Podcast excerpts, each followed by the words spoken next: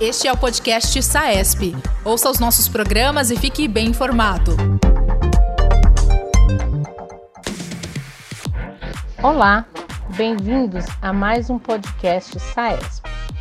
Sou a doutora Paula Fialho Salgado, vice-diretora de Defesa Profissional da SAESP, e neste episódio, o Dr. Guinter Giroldo Badessa, diretor de Defesa Profissional da SAESP, vai nos falar sobre modelos de remuneração médica. O Dr. Guinter, ele é pós-graduado em Gestão Médica pela FGV e CEO do grupo GAAP, Grupo de Anestesiologistas Associado Paulista. Muito obrigada, Dr. Guinter. Bom, meu nome é Guinter, eu sou diretor de defesa profissional da Sociedade de Anestesia do Estado de São Paulo. Agradeço pelo convite esse bate-papo no, no, podcast. É, e por que do podcast um tema tão interessante como esse que vocês estão vendo? Porque falar simplesmente sobre modelo de remuneração médica no Brasil é algo update, por, e, simplesmente pelas mudanças do que acontece no mercado. E quando a gente fala sobre isso, a gente precisa entender qual é a realidade desse mercado. Né? O mercado que hoje em dia ele tem cerca de 500 mil médicos né, atuantes no Brasil. Só no cenário da anestesia são quase mil pessoas formando, mil profissionais formando por ano. Isso faz com que tanto a Sociedade Brasileira de Anestesia quanto o Ministério da Educação tenha um certo controle absoluto sobre o que de fato temos no, de profissional no mercado. E para isso, lógico, o médico anestesista ele entra dentro do dentro, ele entra dentro dessa situação de tentar entender de fato o que que o mercado traz para nós nesse aspecto. Então, a primeira coisa que se pensa e num primeiro momento a gente precisa de encontrar motivos necessários para entender isso tudo. E quando se fala sobre isso, a gente tem antes de antes de qualquer coisa, a gente precisa só entender qual é o nosso sistema de saúde brasileiro. O nosso sistema de saúde brasileiro ele é composto por, por, por, por serviços, né, ou hospitais é, controlados pelo Sistema Único de Saúde, SUS, e, e hospitais controlados pela Agência Nacional de Saúde Suplementar, os hospitais privados. A gente tem que entender que tanto o SUS quanto os hospitais privados existem vários tipos de contas, ora contratualizados, ora volume, ora conta aberta, ora pacotes, ora verticalizado.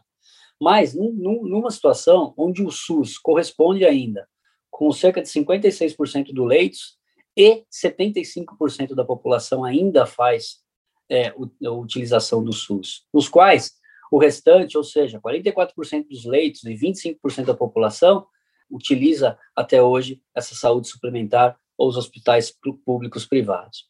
Mas quando a gente começa a falar sobre sustentabilidade de mercado, modelos de remuneração, onde é que o médico se encontra, a gente tem que lembrar o seguinte: como que é a formação do médico no Brasil? O médico entende o que é gestão financeira e econômica, a gente muitas vezes a gente se depara numa situação seguinte: o sujeito acaba fazendo a faculdade de medicina, não sabe nem fazer imposto de renda. E ele vai aprender isso na vida, ele vai aprender isso com muita dificuldade. E muitas vezes ele acaba sendo é, é, enganado ou mesmo, ou mesmo passado para trás em muitas situações, não porque ele de fato não sabe interpretar aquilo, mas simplesmente porque alguém nunca falou isso para ele. Talvez seja uma falha na nossa, na nossa graduação o aspecto de gestão médica. E são pouquíssimas, ou quase com quase nenhuma, talvez, faculdade de medicina hoje que faça isso com tamanho infinco, a ponto de, de, de entender de fato o que acontece. Mas, falando sobre, sobre situações hoje, a saúde suplementar, começando a falar sobre ela, a saúde suplementar hoje no Brasil vive uma mudança muito interessante. Por quê? Porque hoje várias empresas estão fazendo fusões, estão fazendo aquisições, estão crescendo de alguma forma, clínicas, hospitais, etc. e tal, grupos, um comprando os outros. Isso faz com que nós, médicos anestesistas, simplesmente aqueles profissionais que de fato operam ali com a assistência, sendo uma especialidade de meio, onde nós não temos os pacientes, tenhamos de fato que nos reinventar e tentar entender o que de fato acontece no mercado. Ou seja, tudo isso que vem acontecendo faz com que toda essa força de trabalho ela fique, fique simplesmente dependente de contratos dependente de, de conversas ou dependente da forma como você trabalha. Mas trabalhar da melhor forma significa gerar o melhor resultado, gerar o melhor valor. É por isso que o médico anestesista ele está no centro de muita coisa. Ele está no centro de uma coisa chamada governança clínica. Estar no centro disso, estar no, neste momento, significa auditar, significa entregar, significa compor, significa planejar. Para quê? para que essa tempestade que de fato esteja chegando com o mercado não, não, não nos pegue de surpresa nesse momento. Mas quando a gente fala sobre isso, a gente tem que tentar entender qual é a realidade da economia nacional. E com a história da pandemia, a nossa economia aqui, ela já vinha com, um certo sofrimento aí, talvez no, no, no, último trimestre de 2019, com uma queda aí no seu crescimento do produto interno bruto, fez com que essa pandemia fez com que o nosso produto interno bruto aí em 2020 fechasse com menos 6,5%. Isso é um atraso muito grande em todos os aspectos. Apesar de de ter uma previsibilidade com um aumento de 2021 para 3%, isso muito, de fato, isso muito é, nos assusta em razão de todo o mercado e todo o cenário. Enfim, mas para isso a gente tem que entender que é o seguinte: o médico anestesista, ou o médico como, como um todo, ele, precisa, ele é uma necessidade de ter, é uma necessidade é, é, é, é ir atrás de tudo isso, ou é apenas um oportunismo? A gente tem que entender, quando a gente fala sobre necessidade, oportunismo, empreendedorismo ou oportunismo, a gente tem que sempre tentar dividir as coisas. E falar sobre isso é tentar entender, de fato, o que acontece no mercado. Tá? Então, quando a gente fala sobre isso, depende de uma agência suplementar, a gente tem que entender o seguinte, poxa, como que é isso referente ao frente aos reajustes que estão, que estão acima da inflação? Hoje em dia, a gente tem que entender que o acumulado do IPCA ele é provavelmente ele está inferior aos reajustes dos planos de saúde, ou seja, esses planos eles vão se reajustando cada vez mais. E a pandemia fez com que os cofres dos planos de saúde ficassem exacerbados, ou seja, cheios de dinheiro. Hoje a gente tem, sabidamente, isso passado pela Associação Nacional, pela Agência Nacional de Saúde, que os, que os cofres das operadoras têm mais de 160 bilhões a ponto de gastar. E aí agora é a hora que eles vão acabar gastando de uma forma inteligente para eles e utilizando muito do que é esse aspecto é, assistencial nosso. Então, o que, que a gente precisa fazer? Se reinventar no setor. Se reinventar significa entender o que, que é sinistralidade, custo versus receita, significa entender para que índice, pra, qual é o índice disso, ou seja, uma, uma sinistralidade maior que 70% é prejuízo para o convênio. Mas o que isso que acontece quando ultrapassa 70%? Eles precisam tirar isso de alguém. E a primeira coisa que eles acabam tirando é do honorário médico, a gente sabe disso. Por isso que eles acabam muitas vezes reajustando esses preços em razão dessa variação do custo médico hospitalar. Mas a gente precisa discutir modelos de remuneração. E discutir modelos de remuneração no nosso país, existem várias formas. Hoje, quando se fala nisso, se fala uma forma muito simples, que é trabalhar por serviço. Eu vou lá, faço uma anestesia para uma apendicite, nós, né, no nosso dia a dia, e recebe aquele código, aquela tabela TUS, tabela CBHPM, tabela MB 9092, X. Mas isso é o que vale. Mas isso é o que as operadoras hoje estão tentando não mais é, pagar. Hoje elas estão tentando entender como é que você pode entregar valor através de performance. Com isso, aparecem outras coisas também. Através da a história do captation e também a história da verticalização, com bandos e DRG. O que, que significa isso? Significa empacotar, empacotar de vez, exatamente, em cima de alguns aspectos relacionados a, a, a, a códigos específicos, e dar um preço final em tudo isso que a gente faz. Mas aí a gente pergunta o seguinte: por que está falando tudo isso? Porque eu preciso entender qual é a nossa realidade. Ou eu preciso entender, como médico anestesista, qual é a realidade do seu serviço. Como o seu serviço trabalha. O seu serviço trabalha por serviço, propriamente dito, ele trabalha por performance, ele trabalha por empacotamento, ele trabalha por empacotamento por um determinado convênio em cima de um determinado código. Ou seja, qual é a sua relação? E aí a gente tem que entender que essa história não começa no Brasil. A gente tem que entender que essa história já existe no mundo. E a gente tem que, tem que olhar para o mundo. Por exemplo, você pega o cenário hoje canadense, o, o cenário canadense, eles já trabalham por desfecho, certo? O cenário inglês, o cenário, o cenário inglês, no caso, eles já trabalham muitas vezes tanto por desfecho quanto por prevenção. Isso é importante para eles. Ou seja, você pega o pessoal, por exemplo, lá da, da, da, África do Sul, mesma coisa, trabalham por qualidade, trabalham por prevenção, trabalham por desfecho. Mas os americanos, como é que eles trabalham? Já que o brasileiro gosta muito de copiar o americano, como é que eles trabalham? Como que é trabalhar sobre saúde e valor? O que é valor, na verdade, na saúde frente ao americano? Valor é sustentabilidade e eficiência, sem sombra de dúvida, é tudo isso que a gente está falando.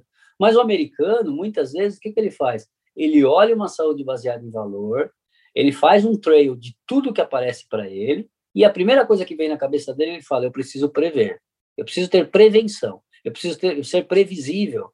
Ser previsível significa entregar valor. Então, se eu tenho uma, uma, uma, uma instituição que prevê os seus resultados, que prevê os seus cuidados, eu vou entregar valor para essa instituição. Ou seja, é trabalhar por, por, pelo Pay for Performance, que é isso que as operadoras hoje estão entregando no Brasil. Mas, independente do modelo, do modelo o que, que nós, anestesistas, precisamos saber? Novamente, para que você tenha valor num paciente, esse paciente, você precisa entregar resultado. Entregar resultado é simplesmente o contrário de você entregar custo.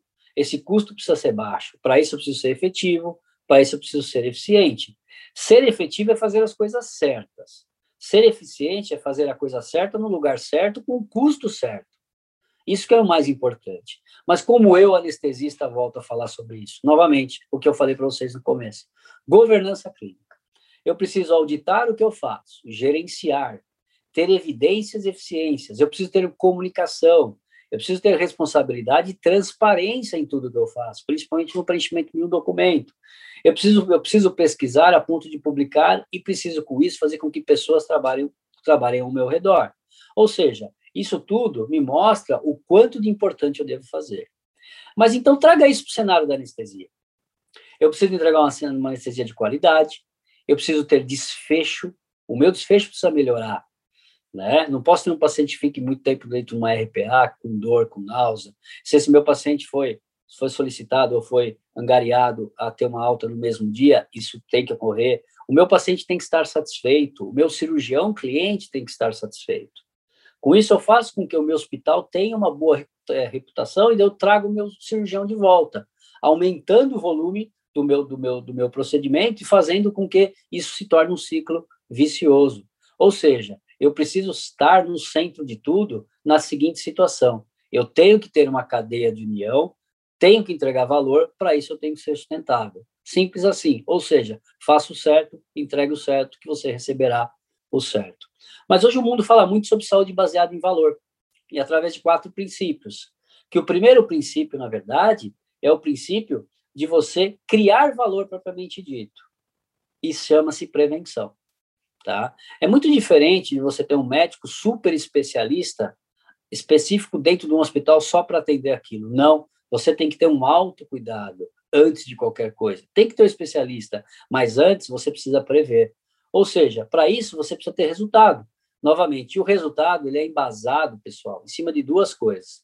O resultado reportado pelo paciente e através da experiência do paciente. É através disso que eu consigo mensurar o resultado.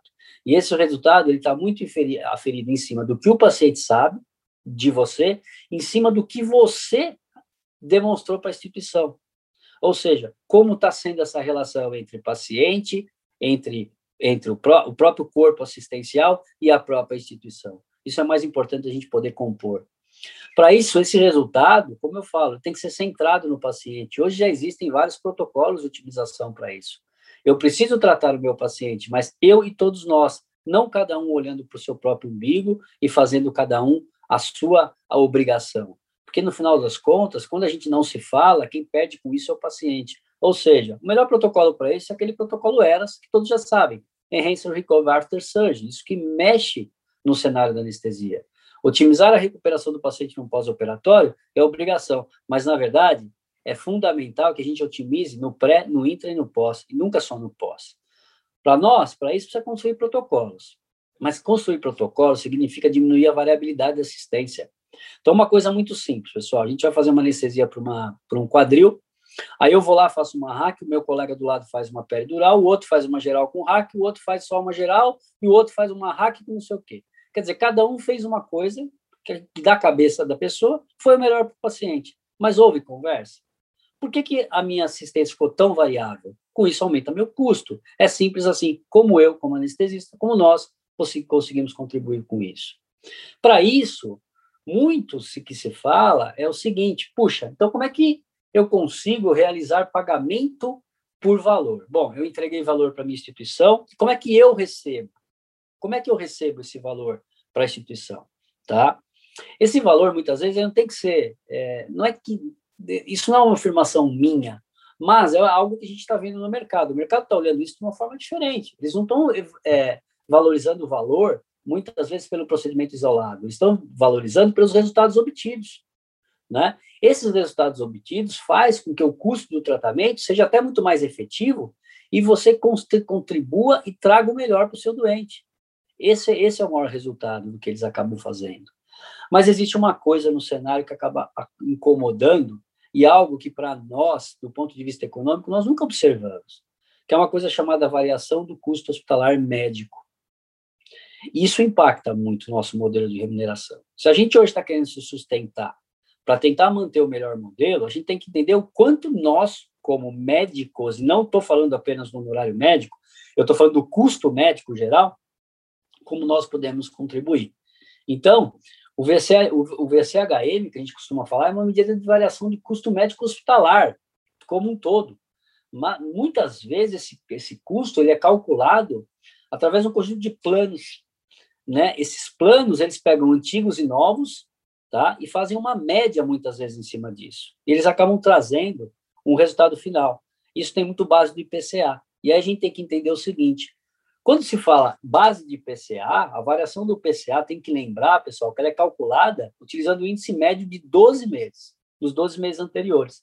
E se a gente for olhar hoje, por exemplo, até março de 2020, o custo médico hospitalar, a variação do custo médico hospitalar, ele era pelo menos quatro vezes maior do que o IPCA. Então, isso é um problema, porque as operadoras olham isso e falam, poxa, se eu tenho aqui um índice de variabilidade é, do, do, ponto de vista comercial, e, e olho para uma coisa, que é uma infla, inflação do ponto de vista de, de, de, de, benefícios médicos, ela é quatro vezes maior do que esse índice natural, poxa, onde é que está o, o erro? Talvez o erro é o seguinte, os hospitais, né, e os médicos e todo o corpo assistencial gasta demais frente ao imposto que se tem no mercado. Então, eu preciso diminuir isso daí e começa, de todas as formas, é, é ver tudo isso que está acontecendo, que são todas essas mudanças no cenário do, do, do ponto de vista de trabalho. Enfim, mas para isso, as despesas são inúmeras. E hoje em dia, quando se fala sobre, sobre pandemia, a maior despesa, por incrível que pareça, se tornou, acabou sendo a internação. E principalmente de pacientes, muitas vezes, moribundos de Covid, ou aqueles pacientes de pós ou intrapele de Covid, etc. e tal. Mas aonde nos interessa, de fato, né, que são exames, terapias, etc. e tal, hoje o custo está relativo, hoje o custo está tá diminuído em razão desses cofres aumentados dos, do, das operadoras. Bom, mas tudo isso que eu estou falando parece bonito, às vezes parece até um, um, um, um, tanto quanto um tanto quanto mais falácia mesmo. Porque como é que eu consigo aferir tudo isso? Existem várias ferramentas para isso. E a melhor ferramenta é o quanto o cliente recomenda o seu atendimento. O cliente que eu digo doente. Quanto que ele te recomenda? Que é através do Net Promoter Score. Ou seja, ele faz, ele começa a aferir exatamente o quanto você é recomendado naquele sentido. Então, hoje as operadoras elas conseguem entender e aferir isso. E através disso, eles conseguem é, entender qual é essa variação desse desfecho. Tem várias ferramentas para isso, uma delas é o RedCap, que na verdade fazem coleta, gerenciamento e disseminação de dados através do que de fato você pode entender dentro de uma média dentro de um percentil médio a ponto de você poder entregar. Um resultado muito simples. Qual é a sua pontualidade? Qual é o tempo de setup de sala? Seu paciente teve evento adverso na RPA? Seu paciente demorou quanto tempo para, por exemplo, para acordar, por exemplo? Ou mesmo ele teve dificuldade? Ele teve eventos adversos no quarto? É, ele, ele, ele teve atraso na alta por algum motivo? Então, tudo isso é mensurado. Acaba sendo mensurado, caindo dentro de uma ferramenta, essa ferramenta acaba acaba, acaba associado aí a um, um, uma, uma interação do que, do que o doente de fato fala de você, e você acaba sendo responsabilizado do ponto de vista é, de valor, né, do ponto de vista financeiro, através disso. Então, as, as ferramentas são inúmeras para isso. Mas a gente está falando tudo isso, a gente está falando da boca para fora. A gente está falando porque o mundo está fazendo isso. Se a gente hoje pegar, por exemplo, o melhor exemplo que a gente tem, que são os grandes grupos de anestesia americanos, e tem vários, hein? tem Vision, tem o SN Anesthesia, tem o Somnia, tem o, uh, tem o, vai, tem o Norte, tem o NAPA, que é o North American Partners in Anesthesia, tem vários grupos que trabalham sobre, sobre, sobre forma de partners, sobre parceiros, que já fazem esse tipo de coisa há muitos anos, né? Porque a gente tem que lembrar que a grande parte dos Estados Unidos hoje, eles recebem um budget do governo e falam, olha, trabalha com o que eu te dou. Né? É muito ruim chegar nessa situação, porque hoje a gente não tem condição para trabalhar, para enxergar isso. Porque a grande maioria dos nossos serviços de anestesia não tem aspecto de acreditação, de qualidade, de organização nesse sentido. Então, se a gente não se organizar nesse aspecto, pessoal, se a gente não olhar isso de forma de gestão, de forma de falar assim, como eu posso contribuir para isso, a gente vai acabar minando e vai acabar se entregando muitas vezes o nosso, o nosso, o nosso local, o nosso lugar como médicos de, de fato, médicos do paciente do perioperatório, para outras pessoas poderem poderem fazer isso de uma outra forma, a ponto de diminuir esse custo para o hospital. Então, por fim, o que a gente precisa fazer nesse sentido? Eu entendo que a gente precisa se reinventar, né? Tanto grupos, quanto anestesistas, quanto freelancers, ou, pessoal que tem, que trabalha sobre, sobre, sobre cooperativa de alguma forma, a gente precisa fazer com que é, esse papel do anestesista entregue resultado e valor. Para quem? Para as fontes pagadoras, e que para que essas fontes pagadoras, na verdade, possam enxergar e falar, poxa, de fato, esse profissional que está aqui, ele está conseguindo entregar o que eu, de fato, preciso em frente, é, à frente do cenário ou sobre o cenário do que acontece. Então, para isso, tem vários aspectos para serem discutidos. Né? Então, discutir modelo de remuneração tem que ser adaptado, adaptável à sua realidade. O que você vive. Antes, você precisa entender o que é. Né? Os seus produtos eles têm que ser baseados, sim, em cima desses novos modelos. Né? Então, assim, poxa, é o que eu estava falando. A gente pode falar, poxa, é, é, poxa, o meu produto é trabalhar com obstetrícia. Ok, então, eu vou tentar minimizar todos os meus custos relacionados a isso. Ah, o meu produto trabalha com ortopedia, idem, é a mesma coisa. Né?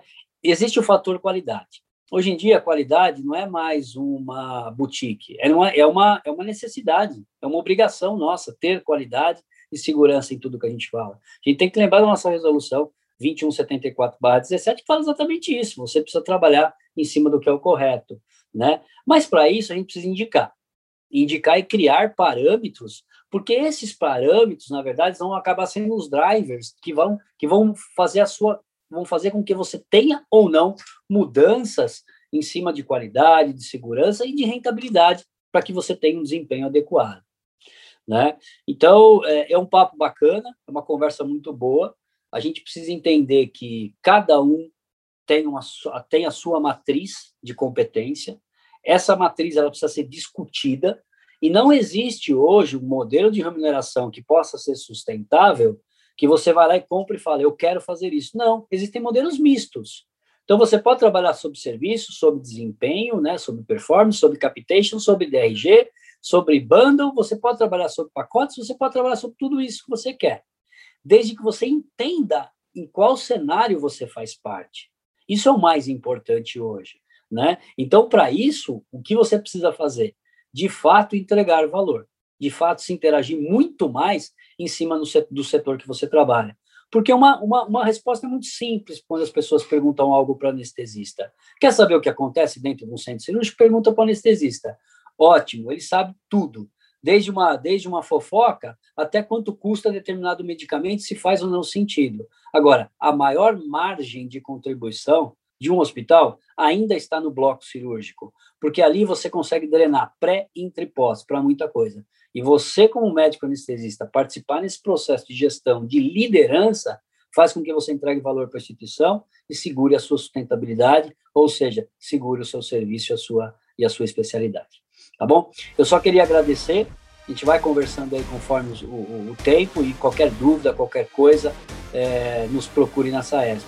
Lembrar que a SAESP está trabalhando muito nesse tema, a SAESP vem conversando com os anestesistas do estado de São Paulo, a gente está bastante preocupado em tudo isso que está acontecendo, a gente quer construir junto aí uma melhoria futura, a ponto de que a gente possa sempre, sempre ter uma cadeia de união, para que a gente possa fazer com que a nossa especialidade cresça cada vez mais. Muito obrigado pelo convite, um abraço a todos. Obrigada, Dr. Guinter, e obrigado a vocês que acompanharam este podcast. Não percam o próximo episódio, onde o Dr. Ginter falará sobre trabalho e gestão do médico anestesiologista. Este é o podcast SAESP. Ouça os nossos programas e fique bem informado. Toda quarta-feira, conteúdos novos com temas da atualidade.